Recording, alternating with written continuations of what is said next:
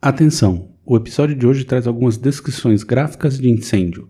Se você é sensível ao tema, pare por aqui e volte a nos ouvir na próxima semana.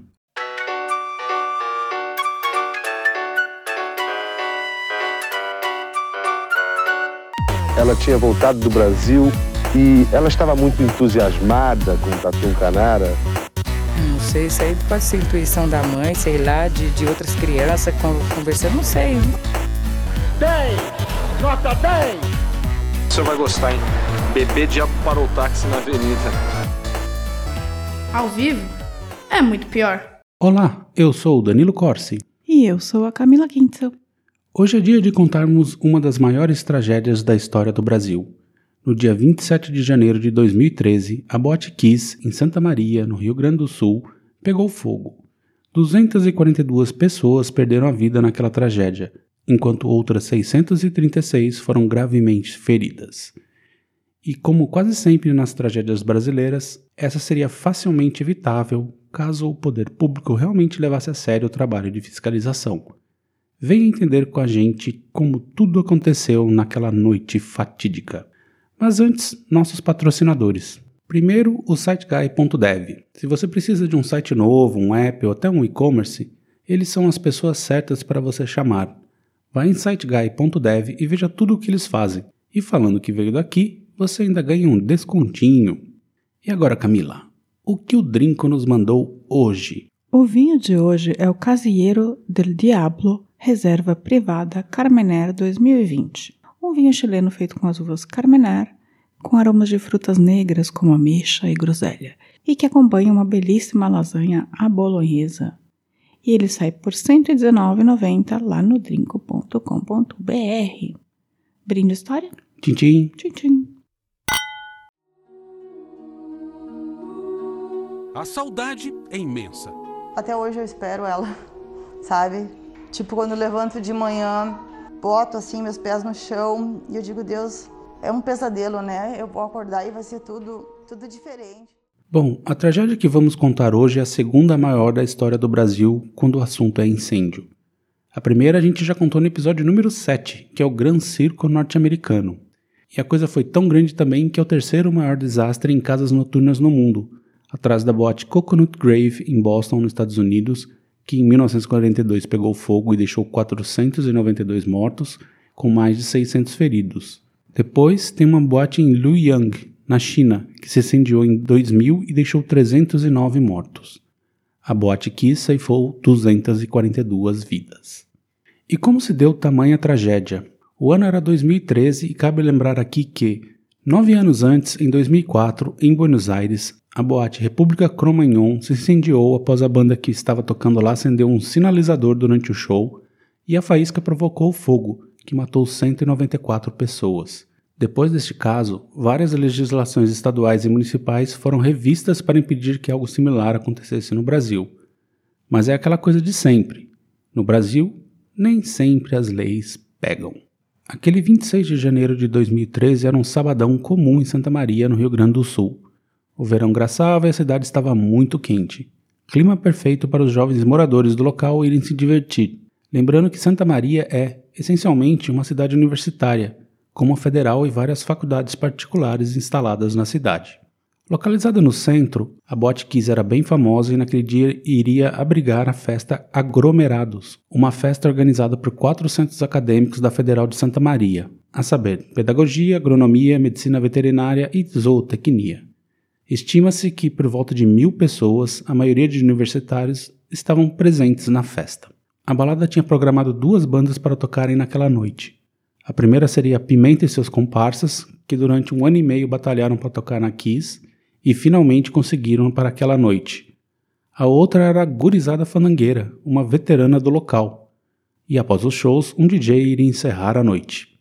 Pimenta e seus comparsas subiram ao palco e animaram o pessoal. Terminado o show, a banda se recolheu para o camarim da casa. Era a hora da Gurizada Fandangueira, o horário 2 horas e 20 minutos de domingo 27. Por quase uma hora a banda se apresentava. Então, Marcelo de Jesus dos Santos, o vocalista da banda, decide acender um sinalizador durante o show. Faíscas dos artefatos atingiram o revestimento de espuma para isolamento acústico da Kiss e o fogo rapidamente se alastra. Os integrantes da banda e um segurança chamado Zezinho tentaram apagar as chamas com água e extintores, mas não obtiveram sucesso. Em cerca de três minutos, uma fumaça espessa se espalhou por toda a boate. Acender um sinalizador num ambiente fechado. Pois é, mas a história vai só piorar. O pânico se espalhou entre os frequentadores. Venâncio da Silva Anchal, então técnico de sonorização da Kiss, desligou todos os microfones, impedindo assim qualquer comunicação com o público para orientação. Pior, sem nenhuma comunicação, os seguranças que estavam na porta da casa noturna começaram a impedir que os jovens saíssem da casa. Eles estavam na vibe de tem uma galera querendo sair sem pagar. Ninguém os avisou do que estava acontecendo lá dentro. Absurdo. E piora, a boate não tinha saída de emergência. Entrada e saída eram feitas pelo mesmo local, onde haviam sido colocadas algumas barras de ferro, justamente para dificultar que alguém tentasse sair sem pagar. E enquanto as pessoas tentavam escapar da fumaça e do calor excessivo, eram prensadas nessas barras de ferro. Piorou tudo porque a luz acabou e tudo ficou um breu total. Muitas vítimas da Kiss acabaram perdendo a vida sendo pisoteadas até a morte. Que coisa horrível, né? Gente, Não, que absurdo. completamente absurdo. Um grande grupo tentou se refugiar nos banheiros da Kiss, que também não tinham janelas com espaço suficiente para permitir que alguém esca- escapasse. Estima-se que 180 das vítimas faleceram nos banheiros da boate. Uma garota chegou a postar um pedido de ajuda no Facebook explicando o que estava acontecendo. Engraçado que também a casa também não tinha o menor preparo para indicar, né, o que, que as pessoas deveriam fazer em caso de incêndio, que era o mínimo, assim. É o mínimo, mas eles nesse, Uma nesse brigada, aspecto. assim- mas a gente vai chegar lá. Qualquer empresa tem uma brigada de incêndio mínima. Vamos explicar isso. E assim que entenderam o que estava acontecendo, os seguranças começaram a permitir que as pessoas escapassem. Mas muitas já tinham passado tempo demais dentro da Kiss e colapsaram ao saírem, vítimas da intoxicação. Outras deixavam o local literalmente derretendo devido ao calor. Ao caso de um sobrevivente que saiu, ficou va- vagando pelas ruas até ser resgatado por uma mulher, que notou que ele já não tinha mais pele alguma nos braços. Que coisa horrível. O cara derreteu, literalmente. E depois ele ficou dois meses no hospital, teve que fazer transplante de pele, um monte de coisa. Meu Deus. Enfim, vou poupar aqui um pouco os relatos mais pesados. Depois do braço derretido. Não, mas tem, tem coisas piores, mas eu não vou ler aqui. Os bombeiros e o SAMU de Santa Maria chegaram rapidamente ao local, mas como era um sábado para domingo, estavam desfalcados para a dimensão que estava rolando ali na tragédia, né? Mesmo assim, combateram o incêndio e ajudaram no resgate dos sobreviventes. Infelizmente, falharam ao permitir que muitos jovens voltassem a entrar na Kiss para tentar salvar seus amigos. Quase todos que entraram de novo na Kiss não saíram de lá com vida. É, gente, eles não podiam permitir que as pessoas entrassem de volta, né? Não, de maneira alguma. E a cidade acorda com a notícia da tragédia. Pais desesperados tentam contatar seus filhos sem sucesso. Começa também a correria aos hospitais da cidade em busca de notícias. Lá dentro da boate, com o fogo debelado, começa a retirada dos corpos. Mais de 200 pessoas morreram ou intoxicadas ou pisoteadas. Nenhuma morreu queimada. Outras vítimas viriam a morrer nos hospitais mais tarde. É difícil morrer queimado no incêndio, né? É, Difícil. na verdade, às vezes os corpos são encontrados carbonizados depois, mas porque a pessoa já tinha morrido. Morrido, o fogo chegou. O assim. fogo chegou e carbonizou, mas é É, difícil. em alguns casos de, das vítimas, né, assim, elas foram queimadas, mas elas morreram antes, intoxicadas. Sim. E enquanto a equipe de resgate e voluntários retiravam os corpos, os celulares das vítimas tocavam insistentemente. Em um caso, havia um telefone com mais de 150 ligações com o nome Mãe aparecendo. Ai, gente, isso é de quebrar o coração. E eles tiveram de usar alguns caminhões para transportar as vítimas para o ginásio da cidade, onde haveria o processo de reconhecimento. É, foi o mesmo que aconteceu no incêndio, assim, quando tem uma coisa desse, desse tamanho, assim, nenhuma Grandes cidade tragédias consegue assim, dar em conta. geral, né? Entre os sobreviventes, a luta era grande. Muitos tinham de ser entubados e a capacidade da cidade estava no limite. Então foi montada uma força-tarefa com a aeronáutica para transferir os feridos para outras cidades. E enquanto alguns pais ficavam aliviados por saberem que seus filhos estavam vivos, outros foram direcionados para o ginásio. E entre todo o caos daquele dia, o o reconhecimento começou a ser feito. E você já deve estar imaginando como foi o clima, né? Tinham pais ali que perderam todos os filhos. E para piorar tudo, depois da identificação, esses pais foram orientados a enterrarem seus filhos com o caixão lacrado, apesar de não ter queimaduras. Por quê? Bem, vamos lá. Agora é hora de explicar por que o caso da Bot Kiss é um absurdo inominável. Primeiro porque ela foi fundada em 2009 e em nenhum momento funcionou regularmente. Ora faltava o alvará dos bombeiros, ora da prefeitura, e assim vai. No dia do acidente, o alvará dos bombeiros estava regular, o que levantou uma série de dúvidas. A corporação se defendeu dizendo que mudanças, como a instalação das bases de ferro, se deram depois da fiscalização. Mas eles estavam sem o alvará de funcionamento da prefeitura. Ou seja, troqueiros, empresários troqueiros. Por reclamações dos vizinhos, a boate foi obrigada a instalar isolamento acústico. Só que ao invés de comprar o isolamento indicado, os donos da boate mandaram comprar espuma em uma loja de colchão e instalaram no lugar. Pelo amor de Deus. O isolamento indicado é antifogo, é espuma de colchão não. Bem, aí agora você já sabe que eles são assassinos, né? Sim. Os donos tentaram culpar o plano de engenharia para a reforma do local, mas a polícia confirmou que não havia indicação alguma de espuma de colchão no Claro plano. que não, é um absurdo isso. E a engenheira que fez isso aí confirmou que seu projeto continha uma saída de emergência, mas alegou que não acompanhou as obras. E toda essa história aí era parte do plano de prevenção e proteção contra incêndio que a casa ainda não tinha. Mas como que a engenheira também não acompanha as obras, né? Bom, aí é, outro- é- é tudo parte de, de assinou a grandes, de grandes absurdos, né? Pelo menos um extintor de incêndio não funcionou naquela noite por falta de pressão. Na perícia descobriram que quase todos estavam vencidos. E me pergunto dessa fiscalização dos bombeiros aí que estava em ordem, né? Dinheiro. A casa tinha capacidade para 600 pessoas, mas naquela noite havia quase mil. A boate tinha apenas um acesso, usado tanto para a entrada quanto para a saída de pessoas, com a porta de tamanho reduzido. Não havia saída de emergências. Os sistemas de ar-condicionado e de exaustão também contribuíram para o grande número de mortes ao propagarem rapidamente a fumaça tóxica em vez de dissipá-la. De acordo com a perícia, os dutos de ar da casa noturna operavam de forma ineficiente e ainda estavam parcialmente obstruídos por janelas basculantes, impedindo que parte da fumaça saísse para o ambiente externo do prédio. Os caras montaram uma armadilha, né? Sim, Pra matar arapuca, pessoas, literalmente.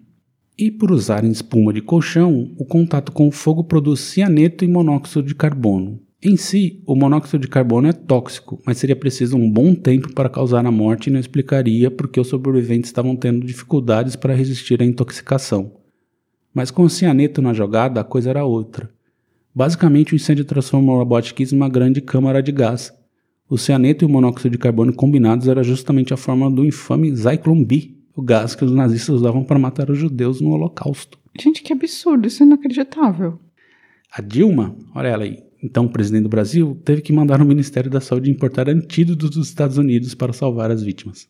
A gente devia ter antídotos no Brasil também. Deveriam, mas naquela época ninguém pensou nessa hipótese, né? De tipo, olha, a casa noturna virou uma câmara de gás. Mas os Estados Unidos tinha pensado. Ah, mas eles sempre pensam nessas coisas de arma química. Haha. O artefato usado pela gurizada fandangueira era conhecido como Sputnik, indicado somente para ambiente externo e que soltava faíscas com até 4 metros de altura. Ele era proibido em ambientes fechados. Isso é óbvio, né? E aí eu tô vendo a culpa dos russos aí, Pois é. com o Sputnik. A investigação da polícia não poupou ninguém. Do prefeito até bombeiros, 28 pessoas foram indiciadas. Mas aí o Ministério Público resolveu limpar a barra, focando nos sócios da Kiss, Elisandro Calegaro Spor e Mauro Londeiro Hoffman, no vocalista Marcelo e no produtor cultural Luciano Bonilha Leão, que comprou os fogos. Devia cair todo mundo. E só esses quatro serem indiciados revo- revoltou os pais da- das vítimas, né, que começaram a fazer vários protestos. O promotor Ricardo Loza decidiu então processar os pais. E, mas só que os caras caíram na, na real e o processo foi extinto em 2018. Mas ele processou os pais por quê? Difamação, calúnia, porque Gente. eles estavam criticando os promotores terem. que a, a polícia indiciou 28 pessoas e eles, eles só colocaram quatro. Um absurdo. Nossa, que absurdo. Mas aí rolou o julgamento, né? E o pessoal da banda levou 18 anos de cadeia, enquanto os sócios devem cumprir 22 anos. O ministro Luiz Fux, como é que é? Fux é o ministro. Fúxio. É, ele derrubou um habeas corpus do grupo para ficarem em liberdade até o trânsito julgado e eles já começaram a cumprir pena. A defesa dos acusados ainda pleiteia a anulação do julgamento. Entretanto, as outras 24 pessoas escaparam impunes. Mas talvez tenham peso na consciência. Agora, eles, assim, teoricamente, eles só foram condenados em primeira instância, né? Eles Só em primeira deveriam instância. estar Sim, em teoria, na liberdade. né? sim, mas o Fuxil derrubou. Não sei se tá certo ou se tá errado isso, viu? É, complexo. E antes de acabar, eu devo recomendar para quem quiser se aventurar por histórias mais individuais o livro Todo Dia, Mesma Noite, a história não contada da Boate Kiss, da jornalista Daniela Arbex, que conta muitas coisas sobre as famílias destroçadas nessa tragédia. É uma tristeza sem fim isso. Nossa Senhora. E uma cidade pequena, né? Essa é a Sim. questão. É tipo. Cidade pequena, universitária, todo mundo é. meio que se conhece. É, mas o impacto da- dessa quantidade de mortes numa cidade pequena é assim: é tipo, toda a cidade conhece alguém que morreu. É, tem um caso ali que um casal, né, um dos senhores do casal, eles voltaram, estavam de- passando o final de semana fora, aí eles voltaram para a cidade porque ficaram sabendo que ah, o filho de uma das funcionárias dele lá da empresa que eles tinham tinha, tinha morrido na, na Kiss, aí eles chegaram e descobriram que o filho também morreu. Nossa. E ainda falando do livros, né, a Netflix anunciou que vai fazer uma série baseada nele em 2023. Dito isso, terminada a história, fico imaginando aqui em quanto tempo teremos de novo algo similar. Afinal, o tempo passou, a comoção baixou e aposto que as fiscalizações também. Afinal, Brasil, né? Lembrando que pouco antes tinha rolado na Argentina a mesma coisa. Mudaram, fizeram. Não, não vai acontecer no Brasil. Aconteceu. É, mas sempre vai ter um idiota acendendo um fogo de artifício dentro de um lugar fechado. Sempre tem. É, mas o cara Esse não pode cara. pôr espuma de colchão, né? pra- Assim, tá tudo o cara, errado. assim, tem, tem, tem artefatos que você pode acender em lugares fechados, sinalizadores. Não deve. Não, mas tem. São seguros. Só que o cara comprou, provavelmente, sei lá, um. se eu não me engano, era uma coisa assim, tipo, esse ele comprou era 10 reais e o pra soltar dentro era tipo 180, sabe? Claro, é claro. Não, não pode. Mas assim, você acenderia um artefato luminoso dentro de um lugar fechado? Não acho de bom tom. Parece o, o básico da sobrevivência humana, assim, sabe? Tipo, não, não, não acenda fogos em lugares fechados. É, e tava funcionando com capacidade super, né, super lotado, só uma Não, a entrada, falta de saída. saída, a falta de saída de emergência é, tipo, absolutamente criminosa, assim. Mas eu lembro, assim, de, de vários lugares em São Paulo que tinha, de fato, essas barras de ferro perto do, do caixa, assim, pra dificultar a sua Sim, saída. sim, Sempre- tinha, sim. Não sei se ainda continua tendo, né? e até mas pra fora da, da- assim, meio pra fora da Pra balada fora também. tinha também, sim. Bizarro. E aí, você já conhecia esses detalhes todos, assim, do que aconteceu com a Kiss? eu, eu sabia do cara acendendo fogo e sabia que tinha pegado fogo no teto e porque era uma coisa errada. Pegar essa espuma de colchão e fazer os sócios engolirem tudo. É né? muito absurdo isso, é muito absurdo. Mas esse é um tipo de pensamento que, que assim, só a impunidade traz, sabe? Sim. Não, é que assim, eles estavam já no quarto ano, ele tinha um sócio anterior que saiu, porque não- ele não quis entregar direito, mas parece que eles não se davam bem. Uhum. O cara que realmente fundou a Kiss, e esses vieram pôr na- colocando grana. Aí rolou alguma treta, o cara, o fundador saiu. Mas desde que começou, a, a boate nunca funcionou legal, assim. Sempre Então. faltava um ou outro a varar. E isso não acontece se não tiver uma molhada. Então, é, tem uma coisa de sobre responsabilização das pessoas e responsabilidade das pessoas que, que eu acho que falta, sabe? Assim, esse tipo de acochambre, porque assim, brasileiro tudo bem, acochambra, dá um jeito nas coisas assim. Mas assim, a diferença entre você dar um jeito numa coisa que não afeta a vida de ninguém e uma coisa que é como essa, assim, criminosa, porque assim, tudo bem, o cara não acendeu o fogo de artifício. O fogo de artifício foi uma coisa absurda. Mas e se teve um curto? Sabe, curto é a coisa mais comum do mundo. Não. E o, o- e colchão vai pegar fogo. Entendeu? Tipo, assim, como você coloca uma coisa inflamável no teto de uma boate? Pois é, não, então. Na verdade, assim, no final das contas, eu, eu acho até que o, o vocalista da banda, ele acabou sendo preso, porque, assim, ele que pediu pra comprar o, o artefato. Ele tinha que ser preso. Mas ele, é, é, assim, pelo menos o que foi alegado é que ele pediu para o, o outro cara que comprou não o correto, entendeu? Mas eu imagino que ele já soubesse do- dos É artefatos claro. e ele sabia E que aquele era um assim, Sputnik, né? E se ele, se ele. É, então, se ele sabe qual que é. Se ele fosse uma pessoa super responsável, ele conferiria antes se é o artefato certo ou não. Sim, exatamente. Antes de Por isso que ele acabou condenado, né? Ah, então, o cara também foi, foi, assim, não deveria acender. Não tem por que você acender um artefato desse. Não, você não, não acende um negócio que é indicado para uso externo e, Não. e dentro de um lugar fechado. né? Não, não. Numa boate ainda, sabe? Assim, eu entendo pirotecnia, mas pirotecnia tem que ter em show em palco aberto, assim. E é isso, pronto, quando as pessoas podem sair. E mesmo assim, dá merda. É, a questão é que eles foram condenados recentemente, então, assim, não sabemos se, de fato, quanto tempo eles vão ficar é, 18 presos, anos, se um ninguém habeas tiver... mais não, pra frente. É 18 anos. Se o cara não tiver antecedentes, é um terço da pena. Então ele vai cumprir seis. Seis anos.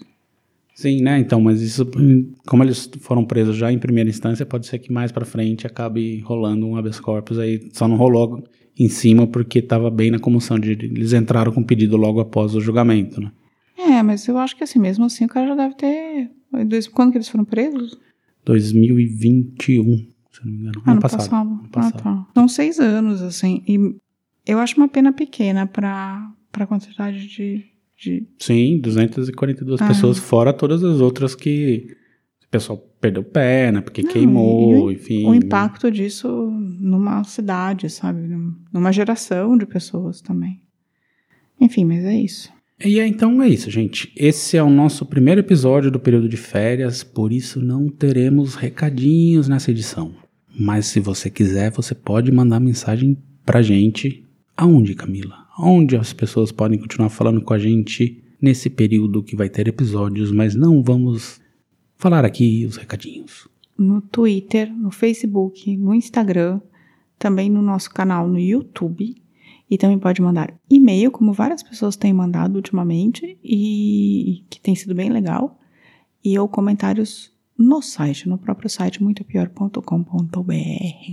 Mas assim, pode escrever, a gente vai responder. Sim, a gente vai estar vendo as redes, só não. Como a gente tá gravando com antecedência, não vai dar pra pegar o da semana, né? Como a gente faz. Então, aí a gente vai acumular pra fazer, quem sabe, um episódio só de recadinhos. Talvez com um drink na mão a gente responda. Talvez. Então é isso, gente. Semana que vem estaremos de volta. Até mais. Tchau, tchau. Tchau. Ao vivo é muito pior. Esse episódio é um oferecimento de trinco.com.br e siteguy.dev.